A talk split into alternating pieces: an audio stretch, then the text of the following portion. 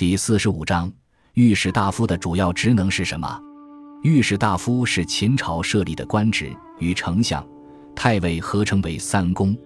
御史大夫主要有两个职能，一个是作为丞相副手处理政事，因此有副丞相之称；另一个则是作为监察机构御史台之长，负责监督百官，尤其是丞相。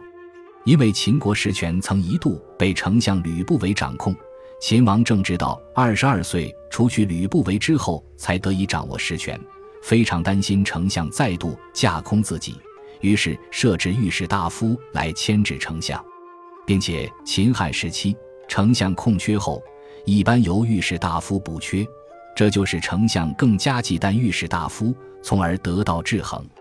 汉哀帝时。御史大夫更名为大司空，东汉时又改为司空。大司空和司空仍为三公之一，但均已不再是最高的检察长官。最高的检察官由御史中丞担任。魏晋南北朝时，御史大夫官职又偶有恢复。隋唐之后的御史大夫，除宋代为虚衔外，均为最高的检察官，但不再有秦汉三公的权位。明代改御史台为都察院。御史大夫一职虽废，